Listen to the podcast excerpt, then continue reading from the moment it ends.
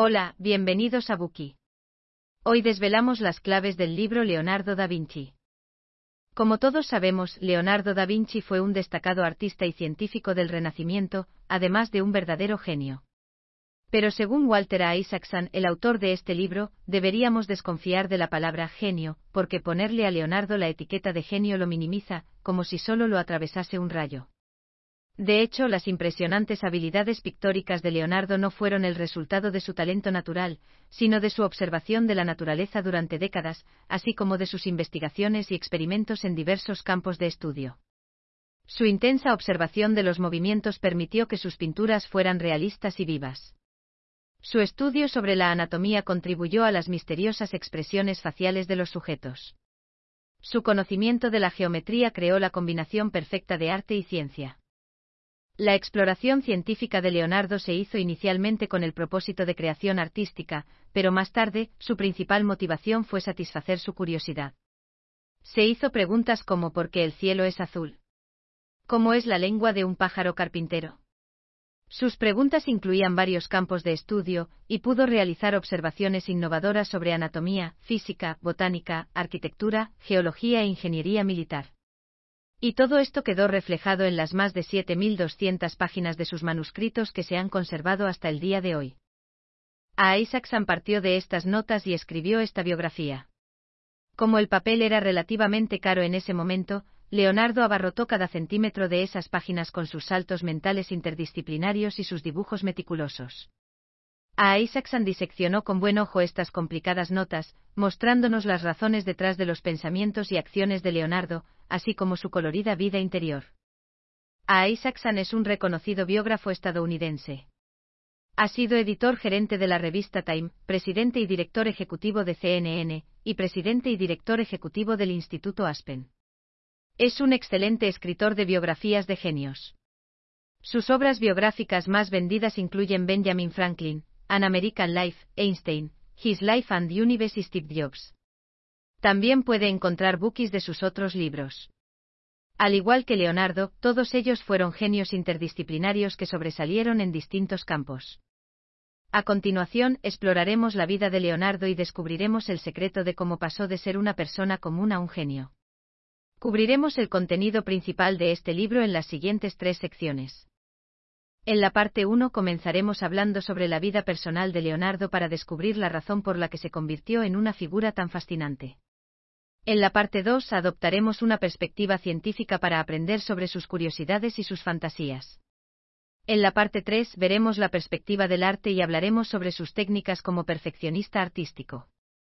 El nombre de Leonardo da Vinci sugiere que Leonardo nació en Vinci, una pequeña ciudad en la región italiana de la Toscana.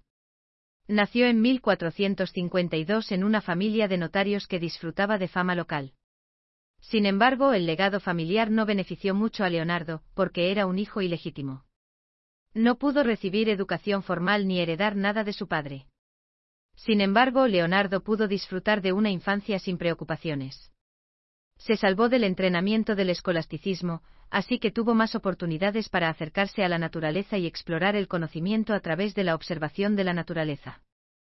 Leonardo vivió con sus abuelos hasta los cinco años. La pasión de la pareja de ancianos por la naturaleza y el estilo de vida relajado le dejó un profundo impacto en Leonardo. Por ejemplo, su amor por la naturaleza le permitió conservar la ternura y la bondad de su personalidad. Incluso se convirtió posteriormente en un vegetariano estricto, porque descubrió observando a los animales que podían sentir dolor al igual que los hombres. Además de su agradable personalidad, Leonardo también era físicamente atractivo. Por lo general, vestía adecuadamente con colores vibrantes, tenía una apariencia naturalmente hermosa y siempre se veía impresionante. Siguió esta regla de vida, uno debe manejar estas tres habilidades, caminar por la ciudad, montar a caballo y hablar. Esta declaración fue hecha por el ídolo de Leonardo, León Battista Alberti, también un hombre del Renacimiento florentino. Alberti escribió una obra clásica titulada Sobre la pintura, en la que profundizaba en las técnicas y perspectivas pictóricas. Sus teorías influyeron en las últimas obras de arte de Leonardo. Entre ellos, La Última Cena y Mona Lisa son los dos ejemplos más típicos que representan la perspectiva, que han sido continuamente estudiados por entusiastas investigadores de generaciones posteriores. Leonardo se mudó a Florencia con su padre cuando tenía 12 años. Eso fue durante la década de 1460, el Renacimiento estaba en su apogeo en esta ciudad, con talentos de todos los ámbitos de la vida reunidos allí. El ambiente académico, ya sea artístico o técnico, era bastante energético, ofreciendo a Leonardo grandes oportunidades de aprendizaje. El tercer año que Leonardo estuvo en Florencia, su padre le encontró trabajo como aprendiz en el taller de Andrea del Verrocchio. Verrocchio ya era un artista, escultor y orfebre establecido en Florencia.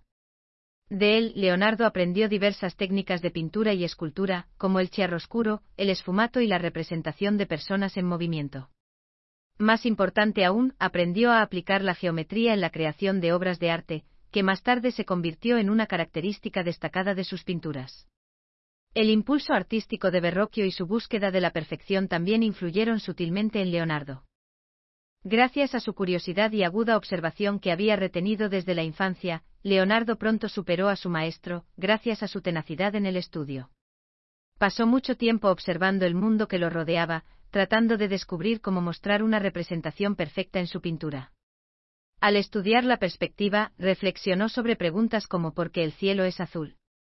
Después de encontrar la respuesta científica, el cielo en sus pinturas comenzó a tener una especie de nebulosidad realista, con ricas capas y matices, una técnica de pintura innovadora en ese momento.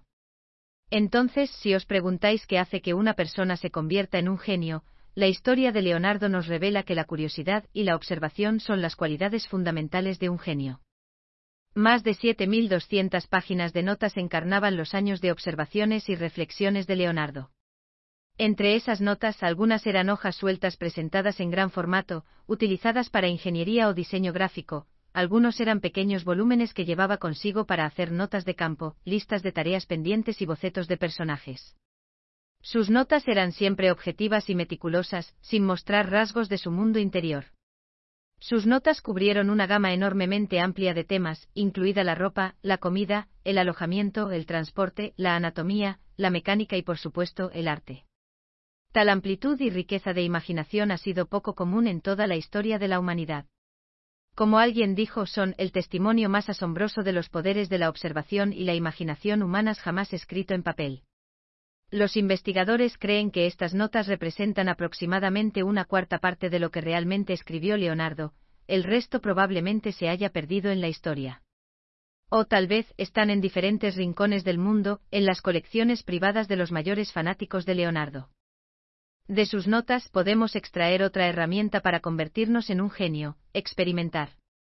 Cuando Leonardo partió hacia Milán, a la edad de 30 años, ideó una especie de odómetro para calcular la distancia entre Florencia y Milán. Midió la distancia contando las vueltas de la rueda de un vehículo y el resultado fue bastante preciso. Leonardo era tanto un manitas como un defensor de experimentar. Diseñó máquinas voladoras, a pesar de que carecía del talento matemático de Copérnico o Galileo sin fundamento teórico en la ciencia médica, confirmó una hipótesis sobre las válvulas cardíacas y una hipótesis sobre la retina con sus experimentos. De hecho, su lógica experimental era tan simple como dos palabras, patrones y analogías. Antes de llegar a una conclusión, solía repetir sus experimentos dos o tres veces, observando si los resultados eran idénticos o no. Ahora puede que entiendas por qué a Isaacson dijo que deberíamos tener cuidado al etiquetar a Leonardo como un genio, porque eso disminuye la importancia de sus agudas observaciones y su pasión por experimentar. Su infinita curiosidad por el mundo y su habilidad para diseñar experimentos basados en sus ideas fue la fuente de la creatividad sin fin de Leonardo. De hecho, la gente le ha puesto muchas etiquetas diferentes a Leonardo. Además de títulos memorables como artista, científico y genio, tenía otras etiquetas que lo convertían en un inadaptado. Estos incluían ser zurdo, una tendencia a la procrastinación y el hecho de que era homosexual. Ahora, exploraremos el otro lado de Leonardo. Ser zurdo se consideraba un signo de falta de inteligencia, pero Leonardo no dejó que eso lo detuviera.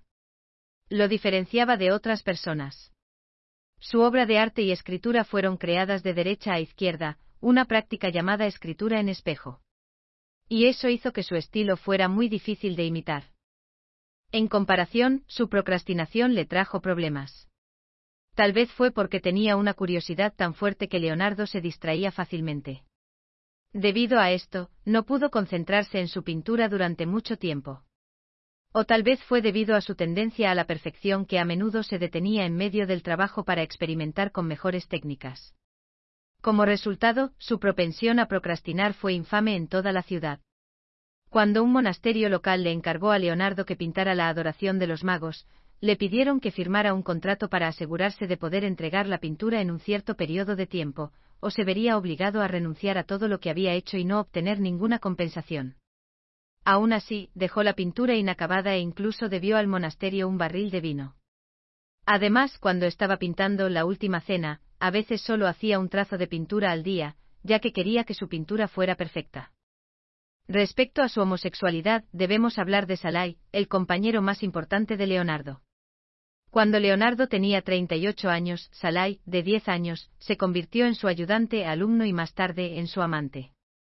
Influenciado por pensamientos que se originaron en el Renacimiento en ese momento, el culto a Platón surgía entre algunos humanistas del Renacimiento y por lo tanto, no se despreciaba tanto el amor masculino. Por esta razón, Leonardo pudo admitir abiertamente su afecto por el joven y guapo Salai. Como dijo un escritor del Renacimiento, el amor masculino es únicamente el producto del mérito que une a hombres de diversos sentimientos de amistad para que, desde una tierna edad, lleguen a la madurez como amigos más fuertes. Salai dejó su huella no solo en el mundo emocional de Leonardo, sino también en sus pinturas y dibujos. Antes de conocer a Salai, Leonardo dibujaba a menudo ancianos con un ceño fruncido formidable, un mentón prominente, una nariz aguileña y un perfil de cascanueces. Después los garabatos y dibujos de Leonardo comenzaron a presentar a un niño más suave, más carnoso y un poco más sensual. Ese puede ser el poder nutritivo que el amor tiene sobre el arte. De hecho, el nombre Salai fue un apodo dado por Leonardo, que significa diablito. Salai se ganó este apodo algunos malos hábitos suyos. Tan pronto como se mudó con Leonardo, Salai le robaba algo de dinero. Y cuando Leonardo lo llevaba a cenar a la casa de otra persona, se comportaba de manera grosera. Sin embargo, Leonardo todavía lo perdonaba. Incluso cuando Leonardo estuvo en sus momentos más bajos económicamente hablando, estaba dispuesto a gastar dinero para comprar ropa bonita para Salai, dándole lo mejor que la vida le podía ofrecer. Cuando Leonardo murió, dejó a Salai varias de sus pinturas, incluida la Mona Lisa. Ahora ya tenemos una idea general sobre la primera mitad de la vida de Leonardo. Era un artista elegante y respetado se convirtió en un genio en virtud de su curiosidad y pasión por experimentar. En sus asombrosos cuadernos mantuvo registros de sus observaciones y hallazgos de experimentos. Además de estos atributos tenía algunos rasgos inusuales, como ser zurdo, procrastinar y ser homosexual. Todas estas características agregaron dimensión a su personalidad. A continuación, continuemos explorando el mundo científico de Leonardo. Gracias por escuchar compruebe el enlace de abajo para desbloquear el contenido completo.